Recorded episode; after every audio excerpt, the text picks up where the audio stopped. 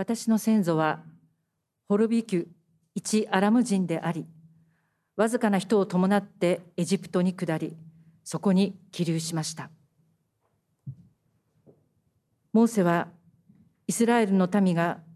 約束の地に入って収穫を得た時その初物を備えてこのように神様への信仰の告白を始めなさいと告げました。一アラム人とはアブラハムです。五節を読むと一人のアラム人がわずかな人を伴ってエジプトに下ったとありますのでヤコブのように思われますが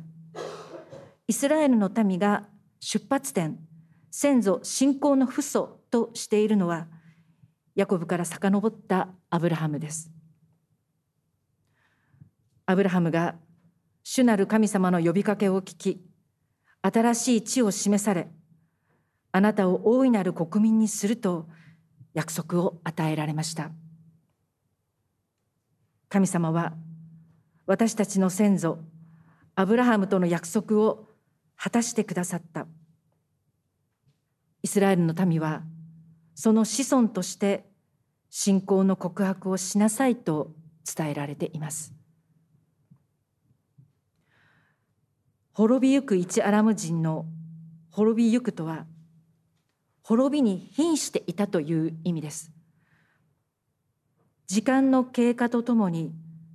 なんとなく少しずつ滅んでいくというのではなくてもっと切羽詰まって終わりを迎えていたということです。アブラハムが神様に呼びかけられたのは75歳の時でした。妻サライはいましたが子供がいません。そして遊牧民でした。そのような人がどういう思いであったか。高齢で子供がなく定まった土地もない。私は死んでいく。死んだ後はどうなるのだろうか。どこかに埋葬されるだろう。自分のことを知っている人が生きているうちはお墓参りをしてくれる人もいるかもしれない。けれどもそれが途絶えればアブラハムという人が生まれて生きて死んでいったという痕跡は誰の記憶記録にも残らず無に帰する。アブラハムは老いのロトを連れていましたので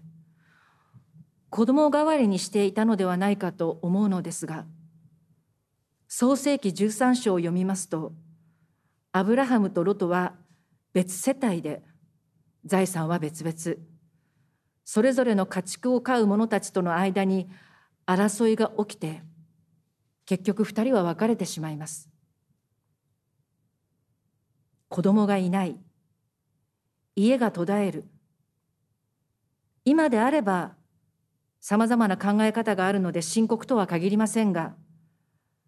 アブラハムは決定的な滅びに瀕していましたこの滅びに瀕してという意味を持つ言葉は別の意味さすらいという意味も持っています口語訳聖書ではさすらいの一アラム人と訳されています。イスラエルの先祖は居場所のない人でした。私たちの祖先がさすらい人だった。滅びに瀕している人だった。これがイスラエルの民のアイデンティティです。そして前に申し上げたことがありますが、先祖はエジプトの奴隷だった。私は奴隷の子孫だ。というのも、イスラエルの人々のアイデンティティです。けれども、イスラエルの民はこれを自虐として、自己憐憫として言ったのではありません。そんな儚い存在が主に選ばれ、恵まれ、今に至っているという感謝の表現です。12世紀フランスサン・ビクトル修道院長のフーゴーという人のデダスカリコンという著作に次のような言葉があり現代も時々引用されます。故郷ふるさとを甘美に思う者はまだくちばしの黄色い未熟者である。あらゆる場所を故郷に感じられる者はすでにかなりの力を蓄えたものである。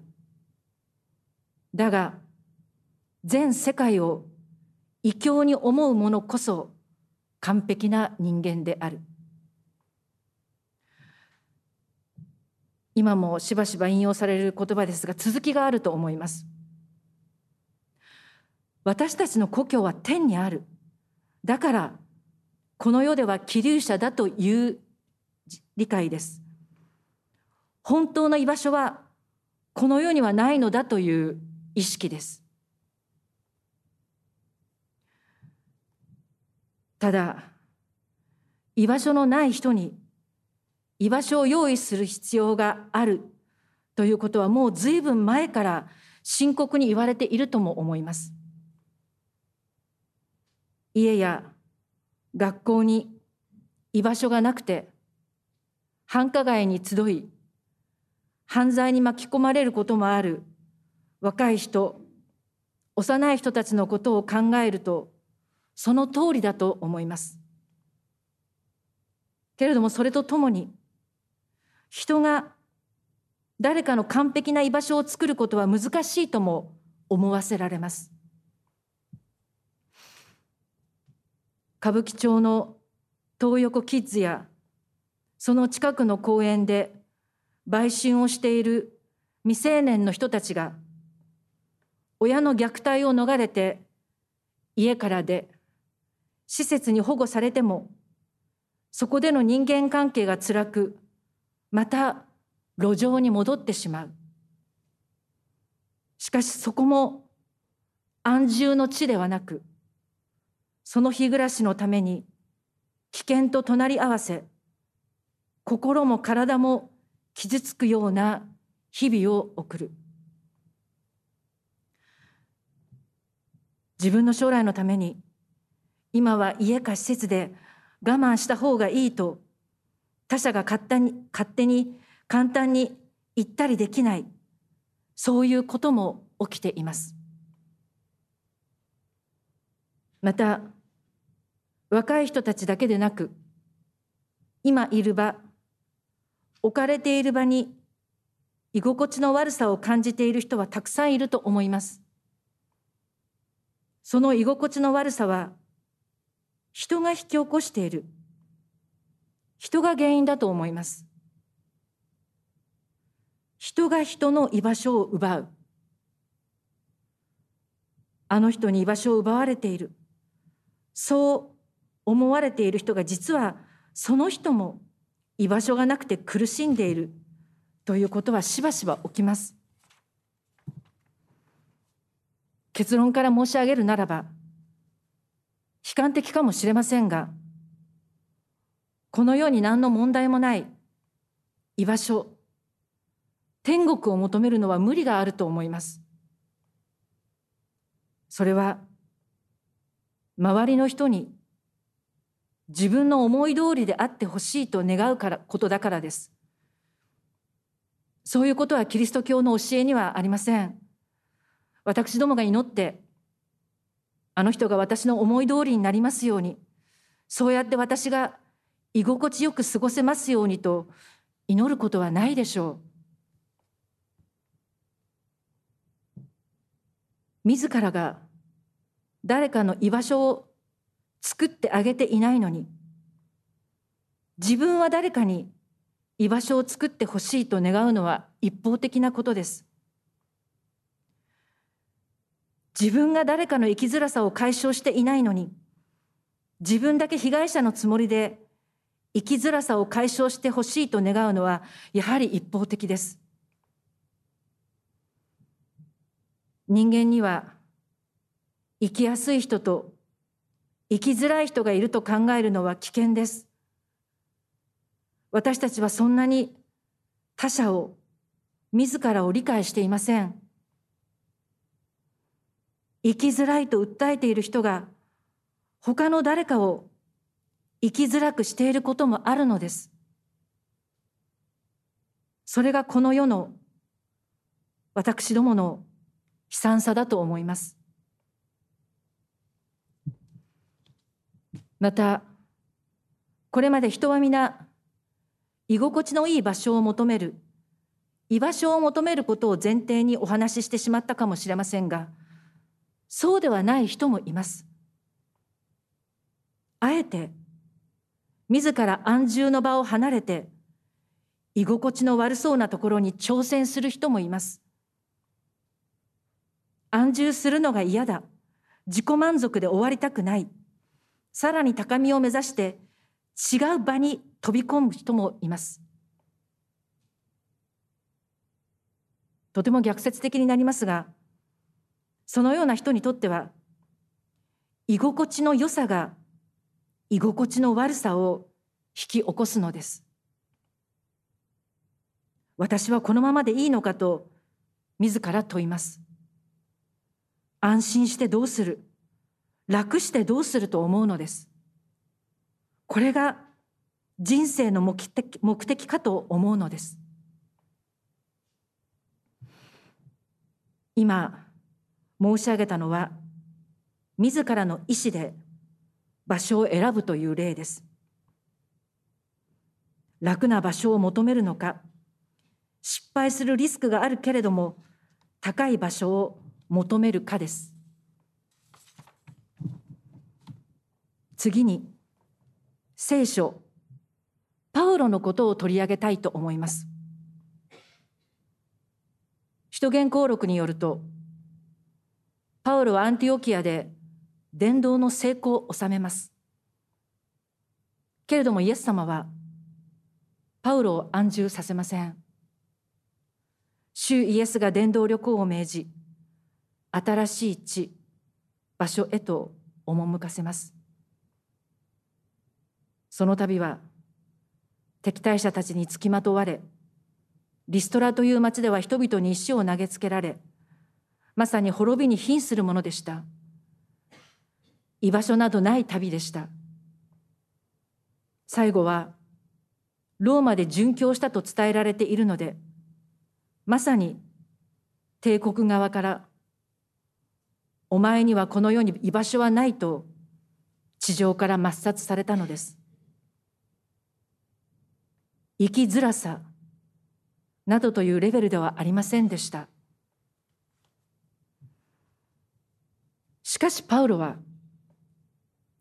フィリピンの信徒への手紙に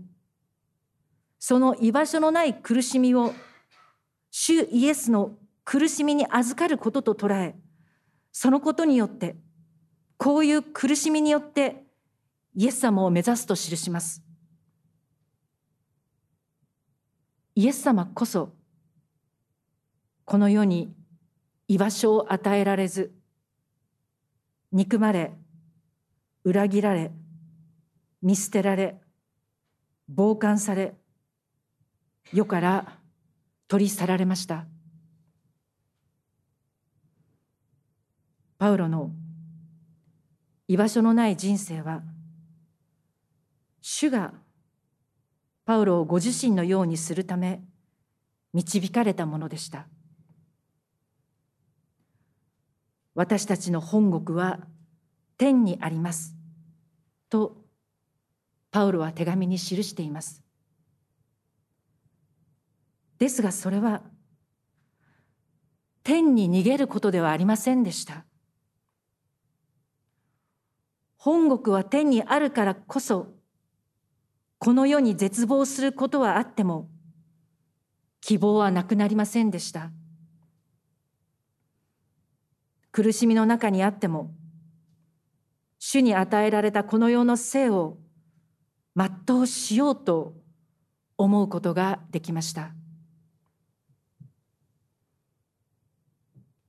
パウロの場合は、主が示した居場所なき生き方でした。ですが、いつもはっきりイエス様が示してくださったと分かるとは限らないと思います。前に山畑先生が説教で自らの意思で引き寄せた試練は試練ではない。自分では思いもよらないことに遭遇する。それが試練だと語られました。イエス様に事前に教えられていたらそれを試練とは思わないでしょう。試練というものを居場所が危うくされることと捉えるならば居場所のないそういう時こそ主イエスとの関係信仰の時場だと思います。主の祈り。特に地上の生涯の終わりの祈りに示されるように私どもの信仰生活というのはどこか安穏な場所にいて神様今日も何事もなくありがとうございますなどと祈るものではないでしょう。私たちの場所は天にあるとイエス様からいただいた希望にただより頼んでこの世のものを頼りとせず気流者として生きることでしょう。私どもが何をよりどころにするかこの世のものか天のものか。このことに関してはイエス様は鋭く厳しく私どもに問います。このように考えますと私どもが災難と言いたくなるような事態経験というのはいつの間にか神ならぬものを頼りにしてしまっているものを軌道修正するために主がお与えくださっていると思わされます。人を頼りにしていないか自分という人間は頼りにならないと分かっているのに懲りもせず繰り返し人間関係だけで問題が解決できると思っていないかと問われているのだと思います。今月は新明記を読んでいますが新明記という署名は繰り返し語る重ねて語るという意味でヘブライ語をギリシャ語に翻訳する際立法の写しという箇所を第二の立法と誤訳してしまったことから来ると説明されていますが内容は市内で市内山で語られた実会が40年後重ねてまた語られていることからも分かるように間違った翻訳と片付けられないものになっています。40年経って世代交代が完了しました。市内山では善悪をわきまえる年齢に達していなかった人たちに新明記では実会をはじめとする立法が改めて与えられます鍵になっているのは立法を繰り返し聞く読むということです親は子供たちに繰り返し神の言葉を教えるよう命じられます。王は立法の写しを作り、傍らに置き、生きている限り読み返すよう命じられます。祭司、長老は7年ごとに全イスラエルに立法を読み聞かせるよう命じられます。神様は私たちの弱さそして堅くなさを知っておられます。そして今回新明記を読みましてその寛容さ忍耐に気づかされました。私どもは誰かに向かって何度言ったらわかるのか何回言わせるのですとか何度言ってもわからない覚えないと言って腹を立てることがあるかもしれません。けれども神様は私たちがいくら言っても覚えない。忘れてしまう。元に戻ってしまう。変われないというのを織り込み済みでいらっしゃいます。それを受け入れてくださっていて許してくださっています。そして繰り返し読みなさい。聞きなさいと言ってくださっています。あなたは忘れてしまうでしょう。だから読みなさい。あなたはすぐ自分の考えに戻ってしまうでしょう。だから繰り返し聞きなさいと言ってくださるのです。私たちは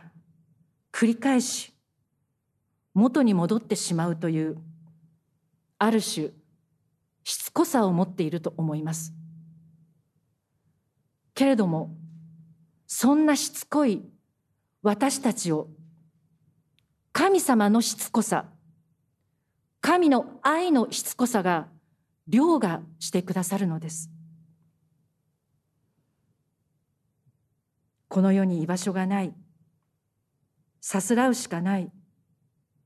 滅びるしかない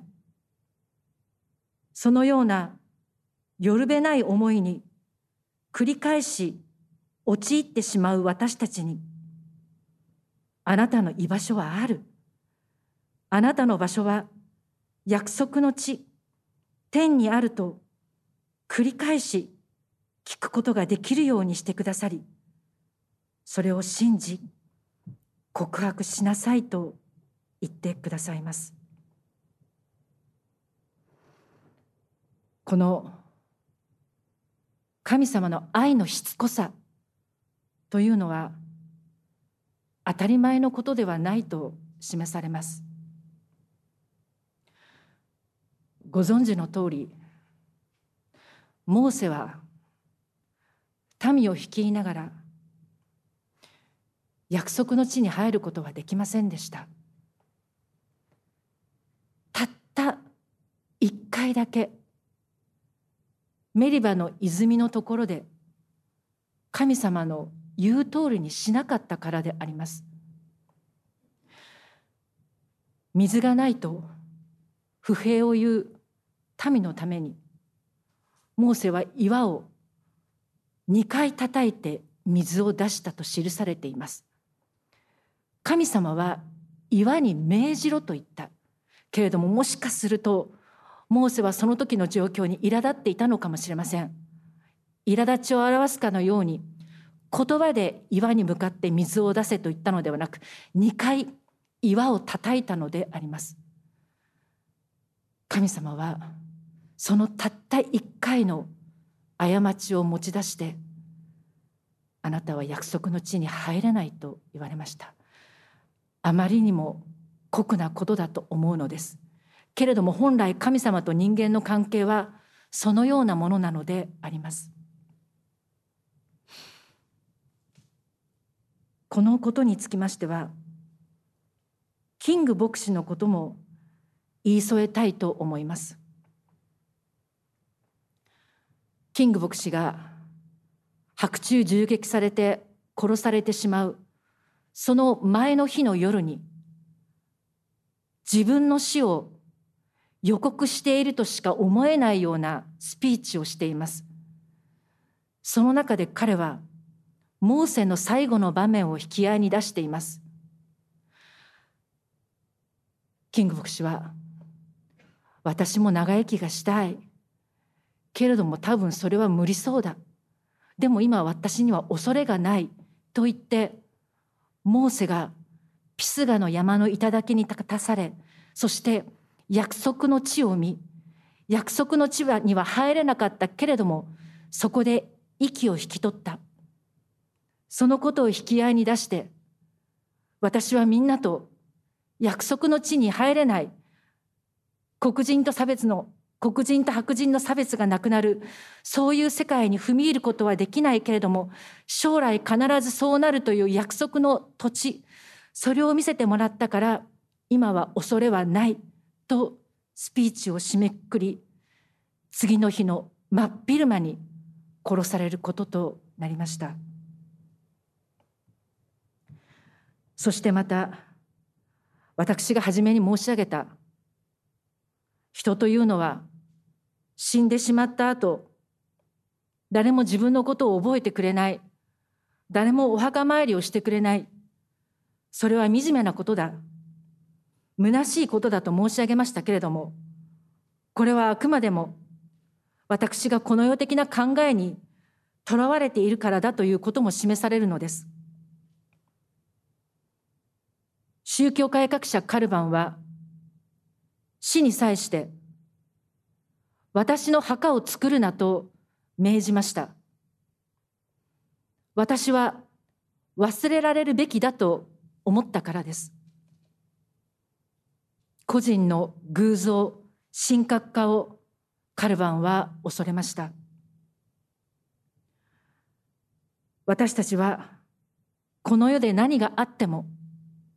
居場所がなくなってもそれは虚しい一生などではありません。私たちの本国は天にあります。ヨハネ福音書14章の1節から4節をお読みしてお祈りいたします。心を騒がせるな。神を信じなさい。そして私をも信じなさい。私の父の家には住むところがたくさんある。もしなければ、あなた方のために場所を用意しに行くと言ったであろうか。行って、あなた方のために場所を用意したら、戻ってきて、あなた方を私のもとに迎える。こうして、私のいるところに、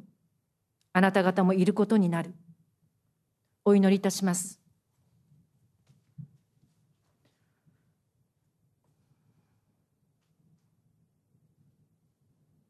天にいらっしゃいます。私たちの父なる神様皆を褒めたたえます。繰り返し繰り返し虚しい思いにとらわれることがあります。それはこの世を頼みとしているからそのことも示されます。そのような私どもにあなたが繰り返し福音に基づいた戒めを与えてくださっていることに感謝いたします。主よどうか悪いところに悪い場所に固執しようとする私どものしつこさを解き放ってください。あなたの恩愛を信じ、あなたに自らを委ねることができるよう、聖霊なる神様、導いてください。私たちのために、私たちのようなもののために、イエス様が命を差し出し、居場所を与えてくださっていることに感謝いたします。居場所がないと悲しみの中にある方々にこの福音が届けられますように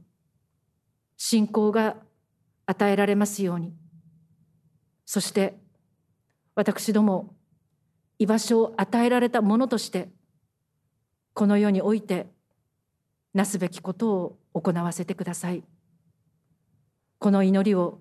主イエス・キリストの皆によってお祈りいたします。アーメン